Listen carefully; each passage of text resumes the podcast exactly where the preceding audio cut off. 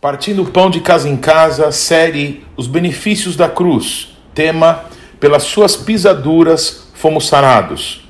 Observação: Esta palavra pisaduras, de um português mais antigo, que permanece no vocabulário cristão, principalmente das pessoas que há muitos anos estão habituados com os textos bíblicos antigos, poderia ser muito bem traduzida como feridas ou machucados.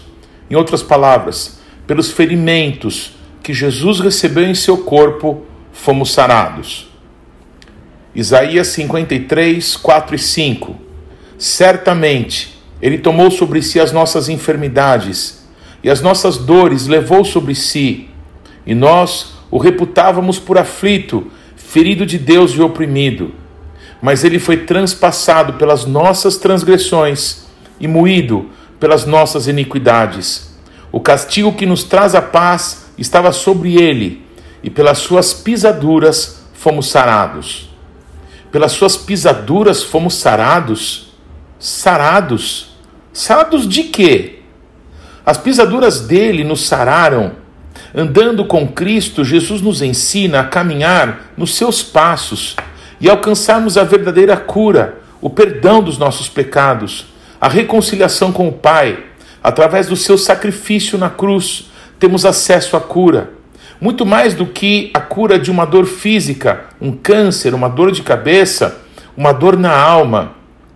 A melhor de todas as notícias para nós que cremos é que através do sacrifício de Jesus, do seu caminhar sem pecado, ele nos sarou.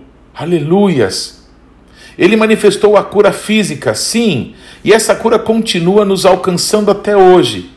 A maior de todas as doenças estava sobre nós, a maior de todas as mazelas desde Adão. Ele levou sobre si por amor. Nós não conseguiríamos suportar o peso do pecado e as suas consequências. Pai, se possível for, passa de mim esse cálice. Cálice? Que cálice? O que tinha nesse cálice? Ele foi transpassado por causa das nossas transgressões moído pelas nossas iniquidades. Nós certamente morreríamos dessa doença chamada pecado, porque o salário do pecado é a morte.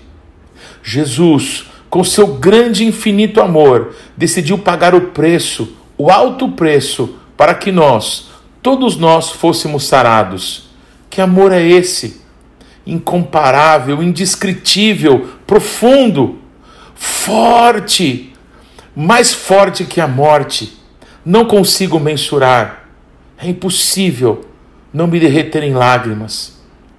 O apóstolo Paulo nos ensina no livro de Romanos, no capítulo 5, o nosso estado antes de Cristo e o plano que em Jesus se cumpriu para nos resgatar da morte para a vida. Romanos capítulo 5, versículos de 12 a 21.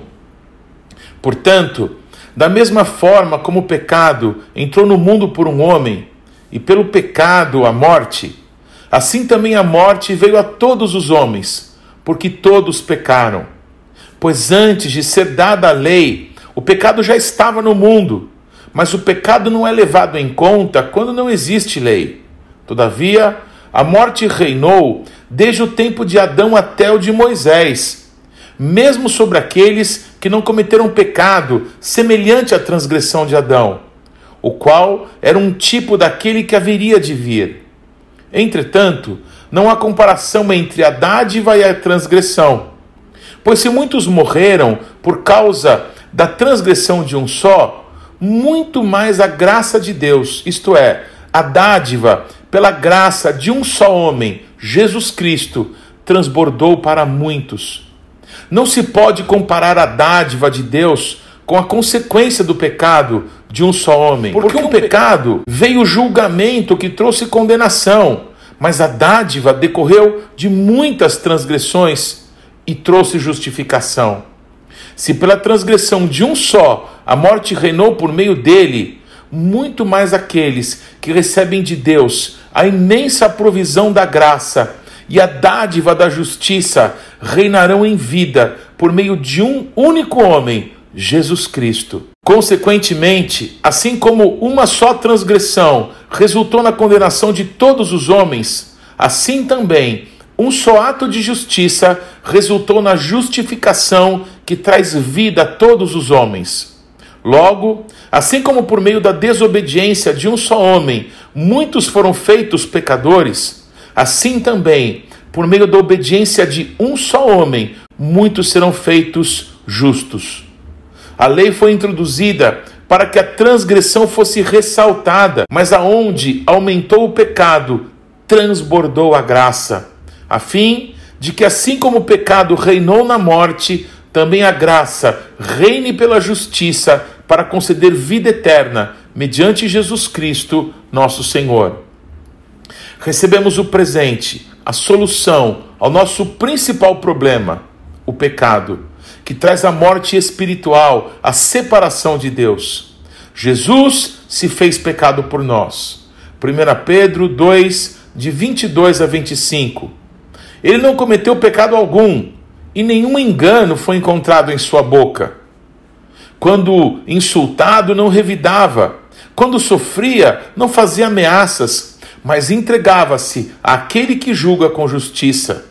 Ele mesmo levou em seu corpo os nossos pecados sobre o madeiro, a fim de que morrêssemos para os pecados e vivêssemos para a justiça. Por suas feridas vocês foram curados, pois vocês eram como ovelhas desgarradas, mas agora se converteram ao pastor e bispo de suas almas. As feridas dele nos sararam, as nossas feridas, os nossos pecados, o nosso mal, ele levou sobre ele. A cruz nos redimiu. Havia uma doença incurável sobre nós e ele levou esse mal na cruz e hoje temos cura completa. Estávamos mortos e hoje temos vida. Yeshua, o nosso Salvador, tem pleno poder para curar a nossa doença espiritual. Sua obra é perfeita. Jesus triunfou. Aleluia! Ele venceu, é vencedor invicto. Na cruz, através do seu sacrifício, o servo, o justo, nos justificou, levou sobre si os nossos pecados e o pecado não mais terá domínio sobre nós. Segundo Romanos 6:9. Não há dor, chagas, feridas, enfermidades que ele não possa curar. Tudo ele sofreu e venceu para que hoje ele pudesse nos entender e para que nós soubéssemos que com ele já vencemos todas as coisas. Qual é a sua dor? Qual é a sua ferida? Rejeição, traição, humilhação, pecados? O amor, Jesus, cobre uma multidão de pecados, pois chegou a hora da sua cura. Ele chegou na sua casa, abra a porta e deixe ele entrar. Isaías 53, 4 e 5.